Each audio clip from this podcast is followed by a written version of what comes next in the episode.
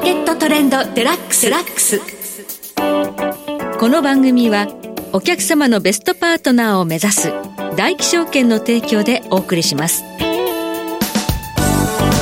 皆さんご機嫌いかがでしょうか？大橋ロコです。株式為替をはじめコモディティなどデリバティブ取引の最前線の情報をピックアップしてお届けします。今日はマーケットエッジ代表小菅勉さんをスタジオにお迎えしています。小菅さんこんにちは。はいこんにちは。よろしくお願いいたします、さて今日日経平均は3万3000円の大台また乗せましたね。そうですね。なんかなかなか勢い止まらないですよね。日本株強いですよね。そして一方で原油価格弱いですね。そうですね。低迷状態続いてますね。これなんで弱いんですか？あの確かサウジアラビアが自主減産するっていう発表がありましたよね。そうですね。6月4日に OPEX プラス会合があったんですけど、ええ、そこで現行の協調減産を今年末から来年末まで延長するって。これが決まったのと別に、はい、サウジアラビアが7月に日量100万バレル、はい、追加減産やるって発表したんですね100万バレルって大きいですよね。世界の石油量の大体1%相当なんで、はい、規模はすごい大きいんですよね、はい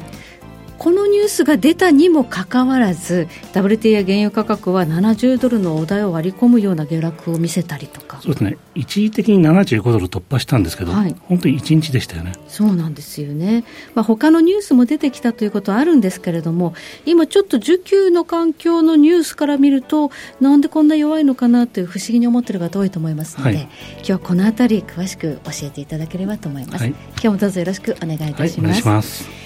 ではその前に今日の主な指標の方をお伝えしておきましょう。今日大引けの日経平均株価です。584円65銭高、33,018円65銭で取引を終了しました。そして現在取引されていますクリック株365の日経225は前の日と比べて424円高33,142円で動いています。そして金の ETF は前日比58円高25,418円。原油 ETF、こちらもやや高かったですね。10円高の2,371円で現在推移しています。そして為替市場、クリック365のドル円相場は現在139円47銭から50銭で推移しています。ではこの後小菅さんに詳しくお話伺ってまいります。ここで福岡での無料投資セミナーのお知らせです。6月28日水曜日午後2時からアクロス福岡で大気証券 AI ゴールド証券共催 FX セミナー in 福岡を開催します。インフレが進む世界経済、これからの投資戦略を福眼経済塾塾頭でエコノミスト、為替ストラテジストのエミン・ギルマズさんに解説していただきます。このセミナーは7月3日月曜日の大起証券福岡インフォメーションセンターの新規出店に先駆けて行います。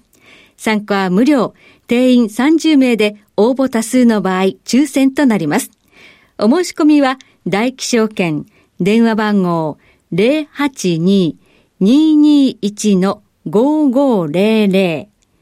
電話番号082-221-5500 5500番までお願いします。大気証券のホームページからもお申し込み可能です。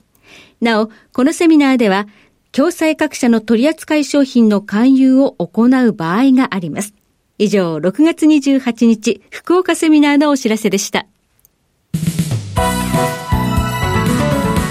マーケットトレンドデラックス。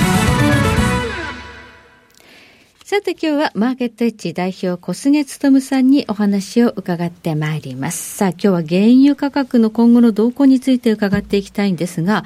えー、減産を発表したのに原油価格はむしろ今下がっていると。これなんでなんだということで、えー、自主減産発表したサウジアラビア、あの、ずいぶん前からマーケットがおかしいというふうに不満を述べていますよね。そうですね。まあ現物市場と先物市場が乖離してるんじゃないかと。はい。だ特にやっぱり先物市場が原油の需給をちゃんと見てないんじゃないかという、すごい不満を見せてるんですよね。原油の需給を見ていないのはなんでですか？そうですね、やっぱり市場構造、だいぶ変わってきたなというのはありますよね。はい、で従来ですと、やっぱり日量100万バレルの減産やったら、間違いなく反応するんですよね。はいはい、その効果が大きい、小さいの議論はあっても、100万バレルなんで、無視する材料じゃないんですよ。はい。でそれを無視してるってことは、まあ、そもそも需給を見てない、はい、まあ、むしろこういうなんですかマクロ経済指標とか、はい、そそちら側の方にすごい重視したマーケット環境に変わってきてるのかなと思ってます。マクロ経済指標というと最近はやっぱりそのじゃあ中国とかの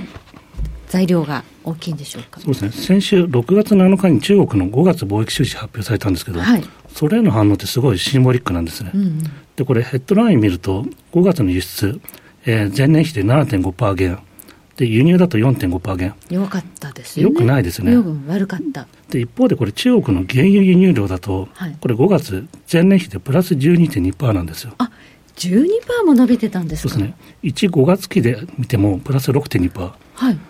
輸出入全体で見るとよくないんだけど中国の原油輸入って実はすごい強いんですじゃ中国は結構原油買ってるじゃないかっていうことなのにここには全然反応しなかった。そうですね。従来だとこういうやっぱりデータが出ると、はい、ちゃんとやっぱり中国が買ってるんだねってことで、はい、原油相場って普通買いで反応するんですね、はい、でも今回はそれよりも中国全体の景気動向を見てるんです、はい、この辺から見てもやっぱり少し地合いが変わったなというのは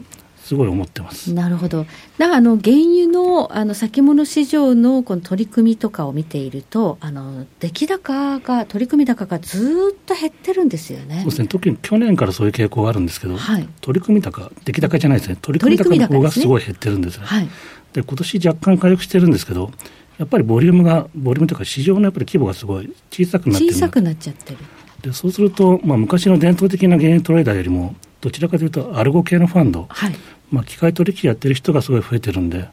なかなか減産発表してもちゃんと反応してくれないという、そういった環境になってます。あじゃあ、ちょっとプレイヤーの質が変わってる可能性があるんですね。そうですね、今年やっぱりそういったアルゴファンドが何に注目しているかというと、はい、まあ、先ほど言った中国のマクロ経済指標もありますし、はい、その前だと、例えば銀行不安関係のヘッドライン、あと最近ですと、アメリカの債務上限問題、うん、だこういったヘッドラインがネガティブなのが出てくると、とりあえずもう売りで反応するって。でそこはもう原油需給は関係ないですよと、はい、でそういったやっぱり時代に変わってるのかなと思ってます。じゃあもう従来のコモディティトレードをやってたようなファンドが、まあ、ちょっとやっぱりボラティリティが大きすぎるとか、昨今の金利上昇とか、まあ、いろいろな要因で、あまり先物市場で取引してないという可能性があるんです、ね、そうですね、値がやっぱり飛びすぎましたんで、はい、少しちょっと手控えたいなというの、そういったムードもあるかと思います。じゃあ、アルゴ系はこのマクロの経済指標、特に中国の、まあ、経済指標ですかね、はい、ここに反応している可能性があるということなんですが、あとはもう一つ、ちょっとこのイランのニュースで、原油がまた売られるみたいな話が出てましたね。そうですね。先週ぐらいから、特に中東のメディアで出てるんですけど、はい、イラン核合意の再建、これが進むんじゃないかという話が出てるんですね。はい。でこれもしうまく核合意が再建されると、はい、イラン産の原油が市場に出ますんで、はい、これに対する警戒感というのも一つあるかと思います。アメリカが制裁を解くということになれば、イラン産の原油が市場に復帰して流れてくると、どのぐらいの規模でしょうか、はい、それはもうなかなか分かんないですけど、規模でいうとやっぱり日量50万とか100万バレルとか、間違いなく小さい規模じゃないんですよね。これも大きいですよね。で今のところこれ、イランとアメリカ政府、両方とも否定してるんですね、はい、そんな合意まだそこまでいけないよって、はい、でイラン政府なんかは、これ、核開発、これ、継続されるのが条件だって言ってるんで、はい、なかなかアメリカから見たら、合意できる条件じゃないんです。そりゃそうですよね、ここは譲っちゃいけないところですからね。はい、ただ、これ、国際情勢から言うと、今年3月なんですけど、はい、中国の仲介でサウジとイランが国交回復してるんですよね。あはい、ありまこれやっぱりアメリカから見るとすごい怖いんですね。アメリカのプレゼンスがちょっと落ちてるっていうのありますね。すねはい、あともう一つが、これからアメリカ大統領選挙迎えます。来年、はい、そこに向けてなんか成果が欲しいとなったときに、バイデン政権が動く可能性もあるんじゃないかということは言われています。はいどこまで妥協できるか譲れるかということが、まあ、課題ではあるものの、これであのイラン産原油市場に復帰させて、インフレをまた落ち着かせることに成功できれば、これは支持層がね、そうですね、すごい大きな成果になります、ね、厚みになってくるということですもんね。じゃあ、このイラン産原油が出てくるかどうか、これが少し、えー、また投機筋というか、先物市場のアルゴが今、売りを増やしている背景にあるんでしょうか？なんかこういう合意近いんじゃないかという、そういったニュースが出てくると、反応する可能性はありますはい、今ちょっとね、先物市場のこの、まあ、内部要因見てると、ちょっとやっぱり売りが増えつつある印象ですもんね。そうですね、投機筋が少し売りポジション拡大してますよね。はい売りポジション拡張していいのかどうか、まあ、短期的にはこのイランの合意というニュースがあるんですが、本当にこのもうちょっと長期的に見たときの需給ってどういうふうに見ればいいですか？そうですね、年後半の需給でいうと、やっぱり強気見通しが多いんですよ。はい、強気というのは需給タイト化する方向ですよね。はい。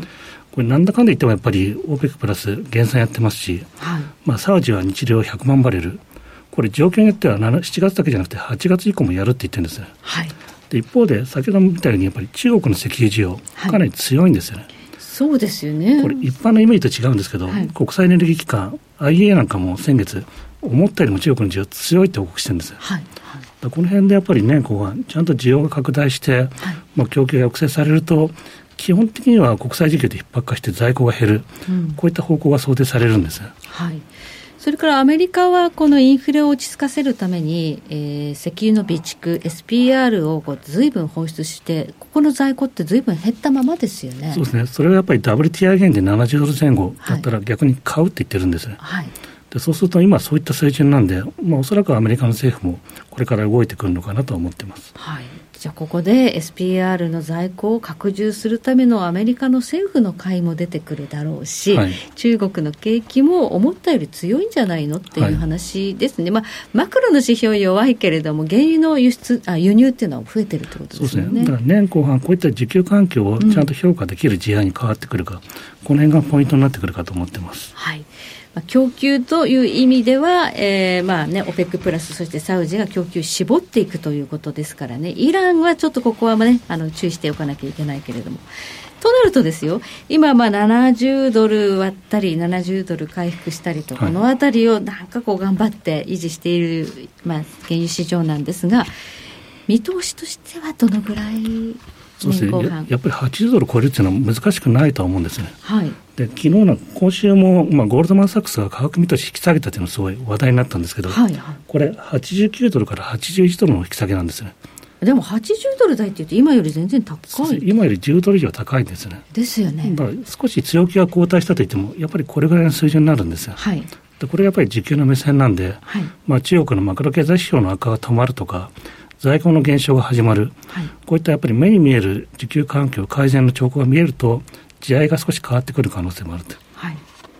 そうすると、えーまあ、89から81にしたゴールドマン以外のところはどういう予想があるんでしょうか？そうですね、他の金融機関もそんなに陽気はないんですよね。はい、大体横ばい、もしくは強気という、はい、まあ、需給を普通に見たら、やっぱり在庫が減って値段上がるのが普通とうん、こういった見方が多いですね。そうすると年後半はこの需給をまあ反映する相場になって、まあ、90ドル方向というのも十分に考えられる、はい、はい、そう思います。はい。ありがとうございます。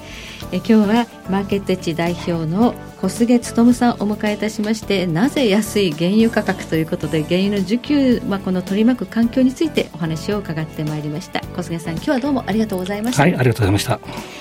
えそして来週ですえ来週は金融貴金属アナリスト亀井浩一郎さんをお迎えいたしましてえ金が見えれば世界が見えるということでお話を伺ってまいります。えここまでのお相手は大橋ろ子でした。それでは全国の皆さんごきげんよう。